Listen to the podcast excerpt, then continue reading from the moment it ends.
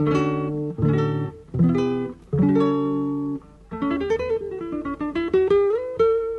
Central 3 apresenta o Cinema Nacional em Revista. É o Central Cine Brasil.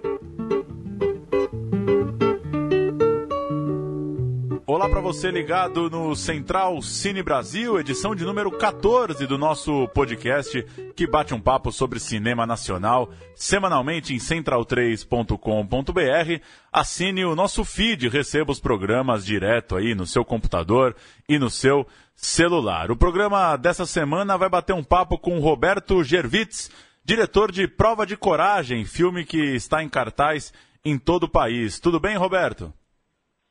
Tudo bem, tudo bem. Prazer falar com todo mundo aí. É, Roberto, começar falando é, é, um pouco sobre sua carreira. Você tem quatro longas é, enquanto diretor. Você dirigiu Braços Cruzados, Máquinas Paradas, documentário é, de 1979. Depois fez duas adaptações literárias, Feliz Ano Velho, é, de Marcelo Rubens Paiva, filme que saiu em 87, e Jogo Subterrâneo, de 2005, né, baseado lá no livro do Júlio Cortázar. E agora chega a prova de coragem, é, cujo, cujo roteiro sai também de um livro de Mãos de Cavalo, do Daniel Galera. Eu queria que você começasse falando sobre esse projeto. É, filmes que, que surgem de livros, tem várias formas disso acontecer. Às vezes é um produtor que compra os direitos, às vezes é o próprio diretor que, sei lá, tem uma amizade com o escritor. Como que deu a sua relação com o livro do Galera? É, a minha relação com os livros é curioso, porque eu tenho projetos que não são baseados em livros também. Agora, eu tô, por acaso, estou escrevendo um projeto que não tem livro no meio.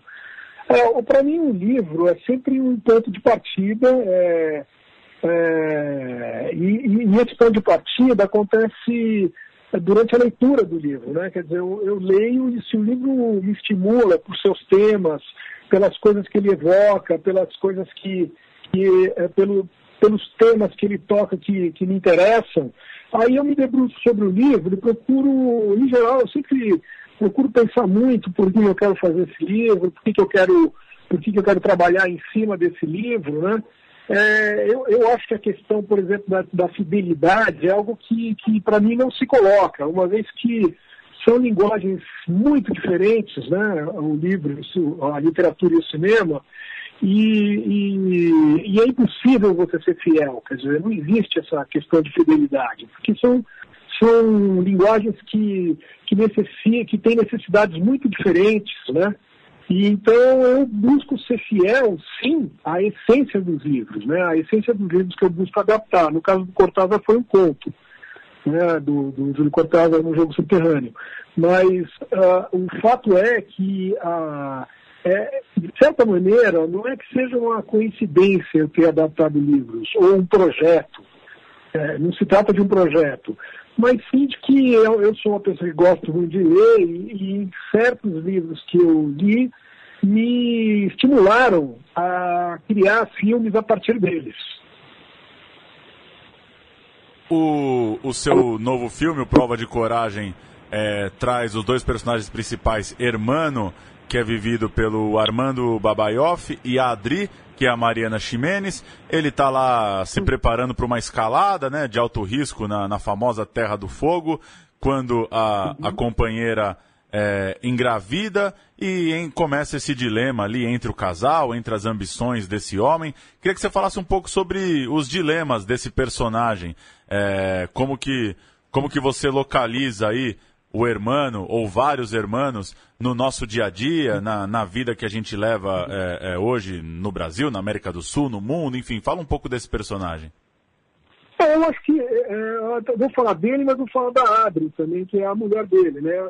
Uh, Adri, que, que na verdade é Adriana, mas que é chamada de Adri no filme, é, eles dois são personagens muito contemporâneos, é né? um casal muito contemporâneo, uh, ambos muito ativos, são, é um casal jovem, de, uh, vamos dizer, de meio, uh, jovem, adulto, de 30 a 35 anos, e, e o que você percebe é que ambos têm projetos assim muito claros, né? Ela é uma artista plástica, ela foi convidada para uma exposição bastante importante, ela quer, vamos dizer, uh, preparar essa, essa ela está angustiada porque ela quer fazer esse trabalho, mas ainda não sabe bem como vai ser.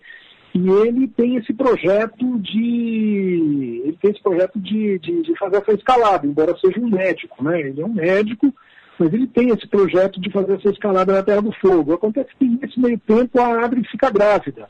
E é uma gravidez que não foi planejada, né? Não foi uma, uma, uma gravidez que foi, que acontece realmente como um projeto de ambos, né?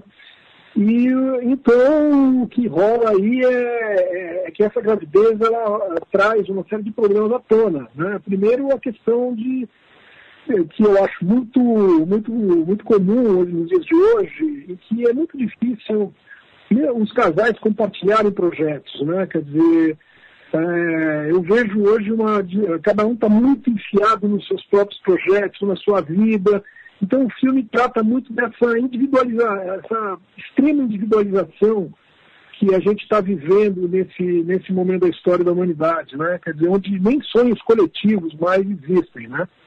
Então eu acho que o filme trabalha um pouco nessa, nessa chave de, de mostrar personagens muito enfiados em seus próprios mundos e que têm uma dificuldade muito grande de compartilhar e tem um filho, que teoricamente é uma coisa produto de ambos. Né?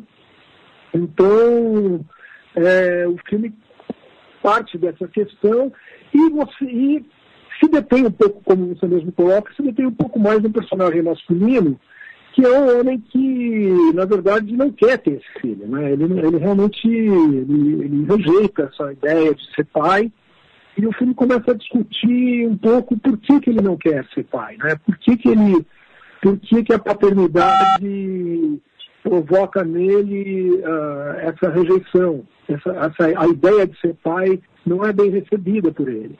Então o filme vai, de certa maneira, descascando as várias camadas né, dessa cebola, vamos dizer assim, e para chegar em questões essenciais que dizem respeito às nossas próprias vidas, né? Porque na verdade, a questão da paternidade ela é tratada de uma maneira um pouco estereotipada, né? Você vê em muitos filmes, toda vez que o homem vai ter um filho, ele fica exultante, orgulhoso e tal. E a vida não é bem assim, né? Ainda mais nos dias que correm, é, muitos encaram o filho como, uma, como um entrave, como uma interrupção dos seus próprios projetos, é, uma, uma coisa que vai atrapalhar, que vai, que vai podar a sua liberdade, inclusive que vai ligar é, que vai ligar essa pessoa à, à sua mulher é, de maneira, é, vamos dizer assim, para sempre, né, enquanto ele existir. Então é realmente uma coisa que provoca, tem efeito muitas vezes de amedrontar a pessoa, né, de certa maneira, de, de provocar um uma certa rejeição. E esse personagem tem também uma, um elemento a mais, que é uma, uma, um fato trágico que ele viveu quando adolescente. E, e o filme vai buscar esse, esse fato e, e aí você, aí o espectador ligando essas duas coisas pode tirar suas próprias conclusões e, e pensar um pouco na sua própria vida. Para voltar um pouco, é, para falar um pouco do, do texto original. Ficou claro? Claro, claro, sim, sim, perfeito. É, Para voltar um, um, detalhe do texto original, eu me recordei que recentemente eu, numa oficina de escrita, o mediador usou como exemplo de texto de descrição e de ritmo o início de Mãos de Cavalo. A cena em que o, que o personagem criado pelo galera é, é anda de bicicleta, sofre ali o tombo de bicicleta, né? É, e você teve um desafio porque o texto original ele é meio reflexivo, né? Muitas das coisas ali estão passando na, na, cabeça do personagem. Eu queria que você falasse um pouco dessa, dessa transição. É, em que momento que você foi que você foi tendo as sacadas ali de, de dar voz para esses personagens, já que no texto original é um livro que, que vai e volta, né? Que é mais reflexivo, que o tempo todo ele está lembrando de coisas do passado, né? Sim, é muito, muito boa a sua pergunta, porque realmente não foi fácil esse trabalho. Foi um trabalho bastante complexo, difícil, demorado. Eu levei dois anos e meio adaptando esse, esse livro. O roteiro sofreu cerca de sete tratamentos. Então, realmente não foi um processo dos mais simples. É, é, muita gente lê, lê determinados livros e fala assim, nossa, mas esse livro é muito cinematográfico, né? Isso é, isso é uma das, uma das dos comentários mais dizer, enganosos que podem existir, mesmo até cineastas caem nessa, às vezes. Porque as imagens de um livro, é, elas são em geral literárias, né? são imagens literárias, não cinematográficas, né? Esse capítulo que você descreve, que é o capítulo do acidente da bicicleta, ele é brilhante. Ele é um, o galera, eu considero o galera um, excelente escritor, um cara, cara realmente muito talentoso, muito rigoroso na sua escrita, mas ele é, antes de tudo, um escritor. Ele pensa como cinema, né? ele pensa como literatura, ele pensa em literatura, na escolha das palavras, no ritmo da escrita, como você mesmo colocou. Então, eu, eu, eu acho que quando a gente vai fazer uma adaptação, eu nem gosto muito dessa palavra da adaptação, mas quando a gente faz um trabalho partido de um livro, né, eu, eu acho que a gente tem que meio que esquecer isso. Né? A gente tem que se ligar na essência, nos temas, né, que, das questões centrais do livro e trabalhá-las de uma maneira cinematográfica. Né? E, e, se você ficar preso ao livro, você realmente vai ficar no meio do caminho e não vai fazer nenhuma coisa nem outra. Eu, eu vivi a mesma coisa quando eu adaptei o conto do Cortázar, que deu origem ao filme Jogo Subterrâneo, porque também é um, é um, conto onde tudo se passa na cabeça do, do, do, do jogador, do personagem. É um homem que tem um jogo é, ele é um homem que tem um jogo para encontrar a mulher da sua vida no metrô, e ele faz um jogo mental. Então, no cinema, isso se torna tudo que é, tudo que são processos mentais no cinema são muito difíceis de serem, é, vamos dizer, explorados de uma maneira cinematográfica, porque é, o cinema ele, ele, parte muito do concreto, né, das, das ações, das coisas que acontecem, e não das coisas que são pensadas, né. Então, se você não quer recorrer àquele artifício de usar a voz off, como se o cara estivesse pensando, você tem que criar ações e ações, momentos, cenas e gestos que transmitam, é, que estejam ligados ao livro, mas que não sejam uma, um audiovisual daquele livro, né? que não sejam uma versão audiovisual do que você leu, né? que não são a ilustração do que você leu.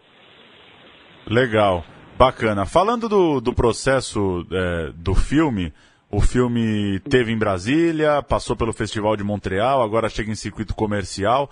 Como que você está é, recebendo aí as críticas, a repercussão do público? Como que você acha que é, esse seu novo filme está tá se encaixando é, primeiro, né, nesse, nesse ambiente de festivais e agora diante do, de uma relação de circuito comercial e de grande público? Olha, é, é, os festivais, cada festival é um, é um universo, né? Porque tem públicos específicos, acontece num lugar específico.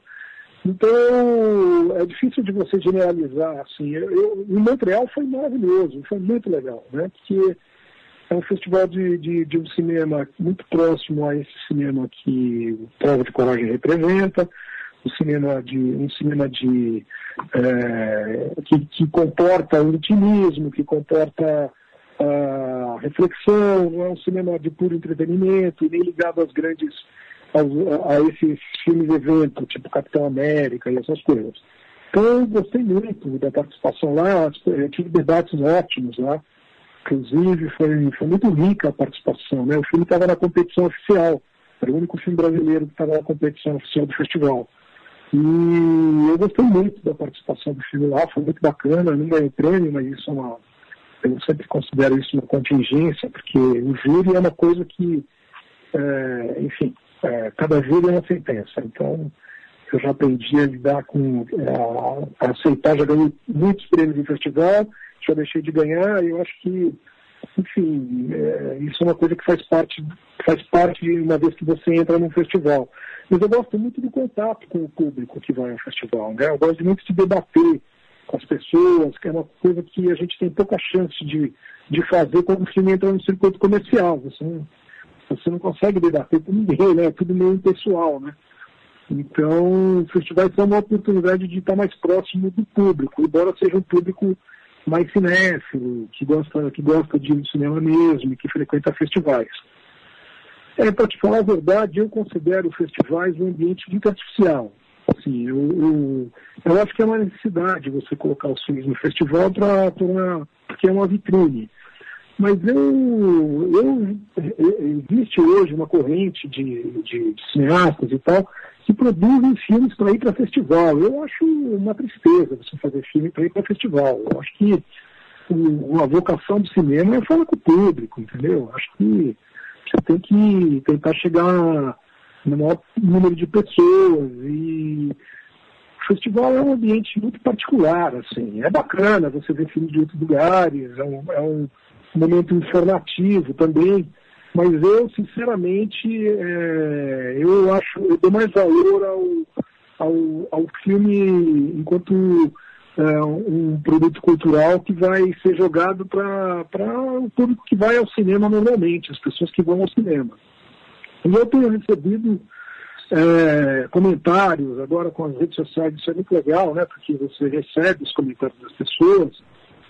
Então, eu estou muito satisfeito, assim, eu acho que o filme está sendo gostado, sabe? As pessoas estão gostando muito do filme, estão entendendo a proposta do filme, que não é um filme muito comum no cinema brasileiro, porque ele é um filme mais intimista, que trata não das questões emergenciais, sociais, né?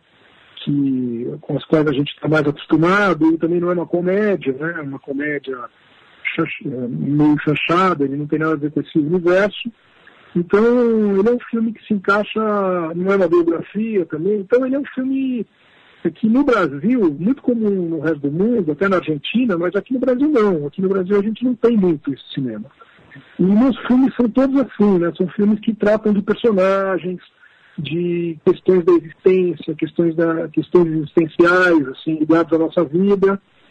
É, e então eu estou gostando muito da receptividade do filme, porque na verdade ele tem uma, uma, ele tem uma história simples, né? A história do filme é muito simples. O que interessa no filme são, são os personagens, é um filme de personagens e de atores, né? E os atores eu estou muito satisfeito com o trabalho deles principalmente o ator principal, o Armando Babaioff e a Mariana Jimenez. Tem quatro atores muito bons no filme, a Aura Maranhão e o Daniel Volpe, que são os quatro adultos, né?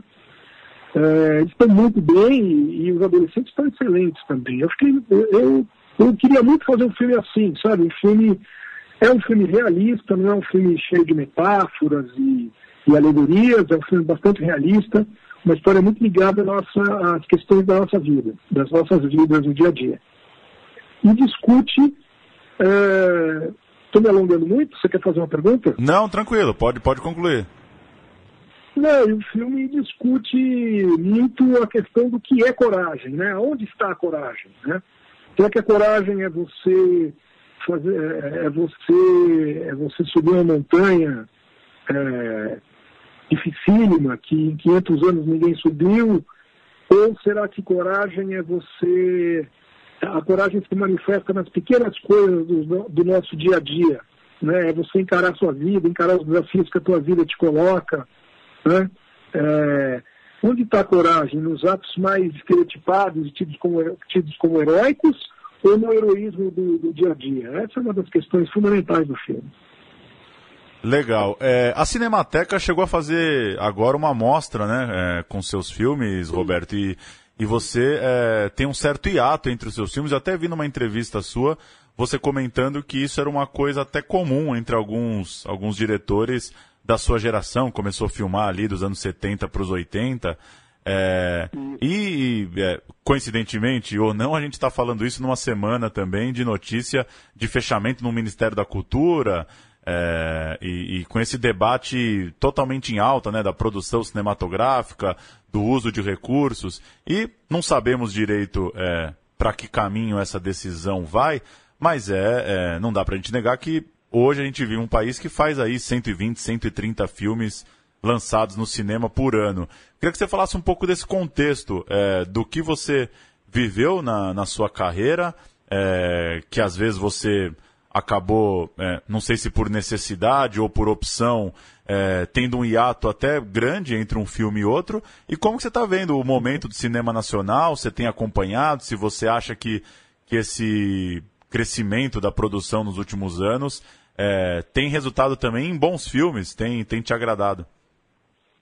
Bom, começar pelo final. Certamente há muitos bons filmes brasileiros em cartaz, inclusive eu recomendo que as pessoas vejam Nise, que é um filme muito bom, que está em cartaz, é um filme que eu gostei muito. E há outros filmes em cartaz, há, há um documentário chamado Futebol, que eu não sei se continua em cartaz, mas é excelente. Mas a, a, questão, eu acho, é, é, assim, o Brasil já produziu 120 filmes ao ano. Quando tinha Embrafilme, ele produzia isso, mais ou menos, entendeu?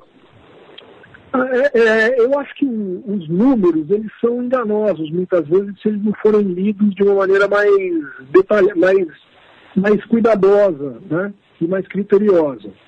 É, eu acho que, eu, eu, acho que, assim, o fato de ter 120, ter o número 120 filmes, é, é um pouco discutível, na minha opinião, porque uma grande parte desses filmes, quem sabe a maioria deles não chega, não chega à distribuição, eles não são distribuídos, entendeu? Então eles permanecem desconhecidos. Uma grande parte desses filmes, eles são feitos de maneira bastante precária, com bastante poucos recursos. É, então, assim, não é fácil, não está fácil de fazer filme. Não é verdade. Existem mecanismos que sim nos facilitam fazer os filmes, mas um filme para ser bem feito, para ser bem realizado, ele não é barato, ele custa caro. Entendeu? Então, é, e para você colocar um filme no mercado, exibidor, com, mínimo, com condições mínimas de competição, de, de, de ser visto tal, ele tem que ser bem feito, ele tem que ter um bom som, ele tem que ser bem ele tem que ser inteligível, uma série de coisas, e, e para isso você tem que ter profissionais contratados, você tem que ter uma produção, é, eu acho que existem muitos filmes que estão nesse limite entre o cinema, vamos dizer, amador e o cinema profissional. Então, não, não há. Então, assim, esse número, ele não é exatamente esse número. É, e eu não, sei te, não saberia te dizer qual é o número correto é, desses filmes. E existe uma questão que é gravíssima, que é o, o mercado que é totalmente arredio ao cinema, não vou te dizer de autor, porque o cinema autoral, assim, estrito, estrito senso, assim, ele é um cinema difícil de, de ser difícil de, de, ser assimilado, ele é um cinema que realmente ele precisa, ele, ele é um cinema de circuito muito pequeno. Mas existem um chamado, mas o chamado, o chamado cinema médio, né, o cinema de porte médio, que eu associaria, por exemplo, não só com o meu filme, mas outros filmes como Mise, como o filme da, da, o próprio filme da Ana, Ana Mulaert, né? Esses filmes, eles, eles têm uma realidade muito adversa no mercado. A Ana encontrou, encontrou assim, uma condição favorável por conteúdos populares que, inegáveis que tem no filme dela, mas mesmo assim ela teve dificuldades até o momento em que o filme dela foi indicado para o Oscar, entendeu? Até aquele momento ela não estava indo bem. Aí aconteceu aquela indicação, e também a compra do filme em outros lugares, e aí o filme criou, uh, conseguiu-se criar um, uma, um certo evento em torno do filme que o fez aparecer mais, mas a grande maioria dos filmes médios, eles têm muito pouca chance no mercado, entendeu? Então eu acho que, como diz o Eduardo Corel, eu acho que o filme, o filme médio brasileiro, ele é considerado como ele é tido como um produto irrelevante. Ele não é, não existe uma política para estimular que esse filme médio realmente chegue às pessoas. E é um filme médio é, que forma público, é o, o público de cinema, é, é, formado pelos, pelo filme médio, né? tradicionalmente sempre foi esse cinema que formou público e eu vejo hoje uma dificuldade muito grande desse, desse cinema se viabilizar economicamente, entendeu? Então, essa é uma, essa é uma das questões. Agora, indo à questão mais pessoal, né, eu fiz parte de uma geração que fez o seu primeiro filme.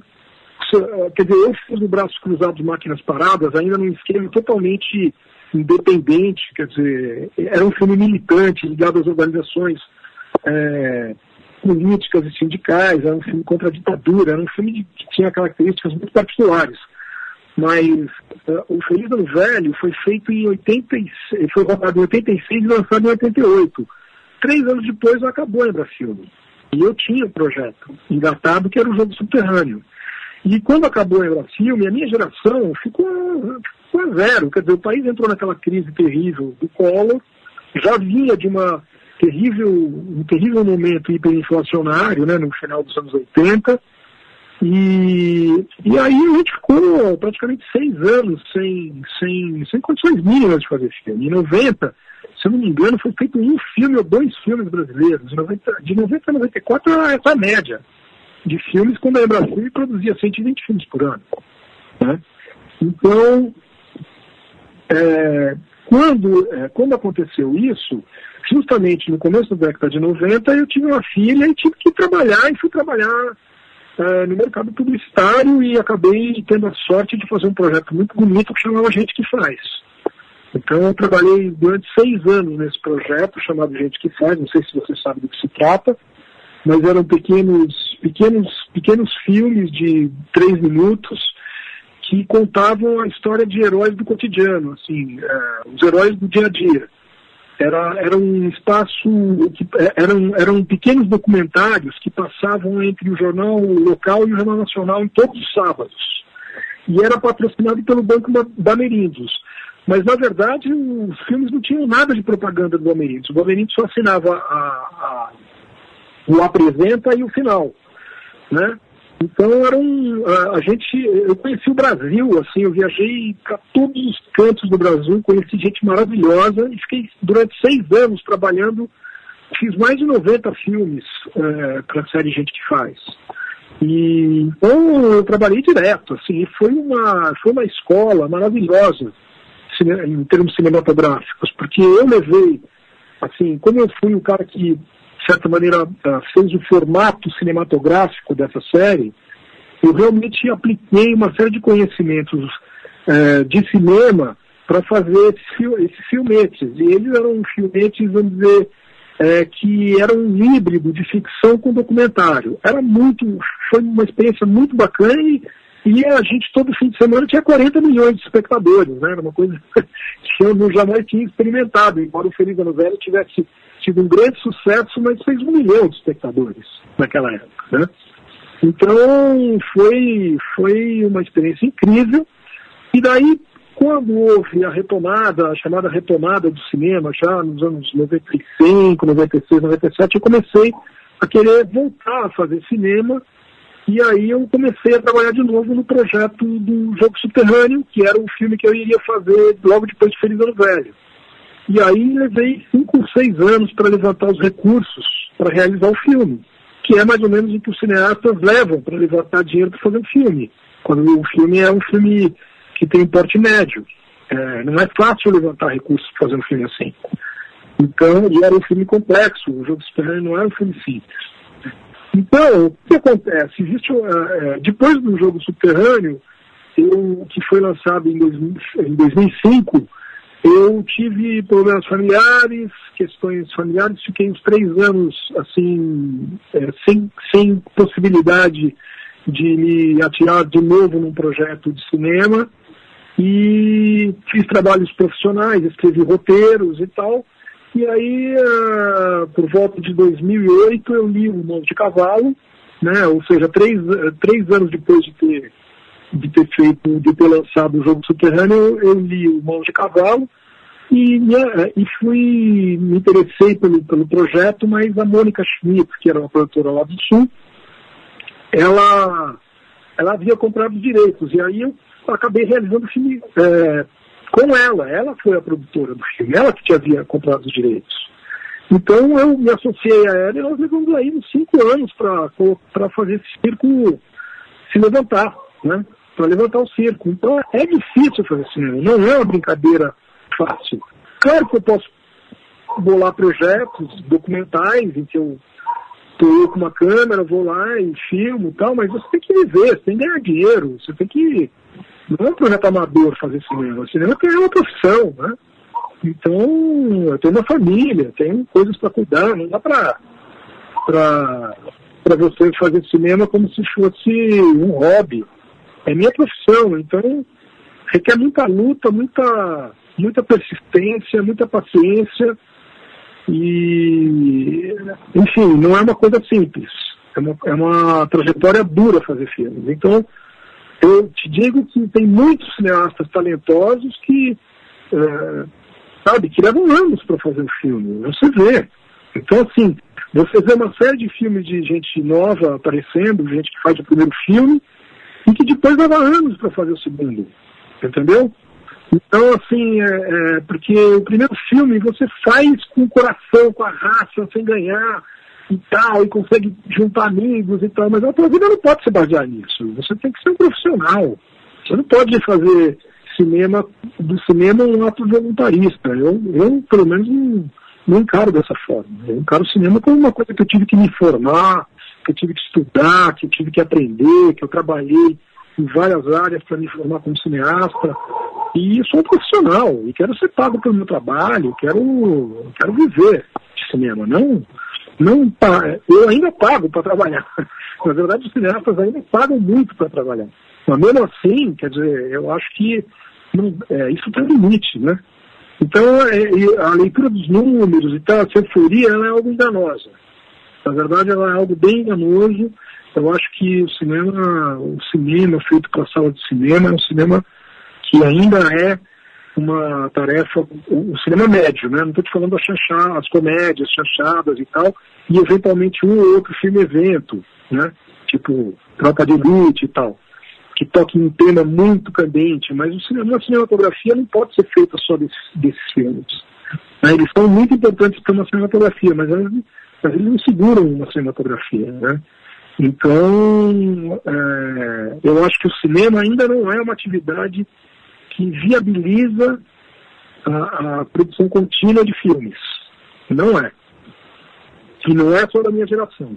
A geração de cineastas mais velhos do que eu, que passaram anos, e tem alguns que estão há anos aí sem fazer filme. Né? Então, não é brinquedo.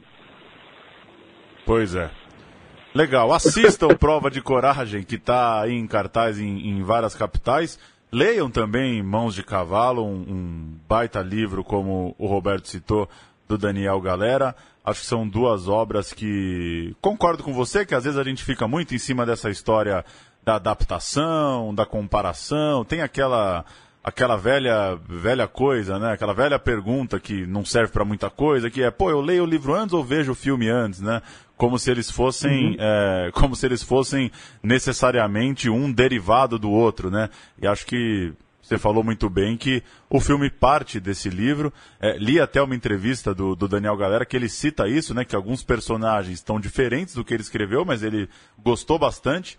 É, ele, ele, conseguiu né, entender na, na, na, sua criação, na criação de quem trabalhou no filme, uma outra história, uma nova história a partir dali. Você não está fazendo um filme para ilustrar um texto, né?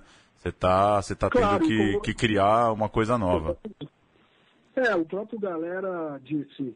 É, pô, o cara não está fazendo filme para que o escritor goste do filme. Ele está fazendo filme para outras pessoas assistirem. A maioria delas não lê o livro. Infelizmente, as pessoas leem muito pouco, né? Então, é, o filme e o livro são duas obras independentes. Elas têm que existir por si só. E eu tenho certeza que quem assistir meu filme não vai sofrer nada lendo o livro e vice-versa. Quer dizer, digo assim, é, elas são independentes. Uma, uma, não é que uma completa a outra, são obras diferentes. Então, a, você vai fruir, eh, fruir o filme e fruir o livro. São coisas muito diferentes.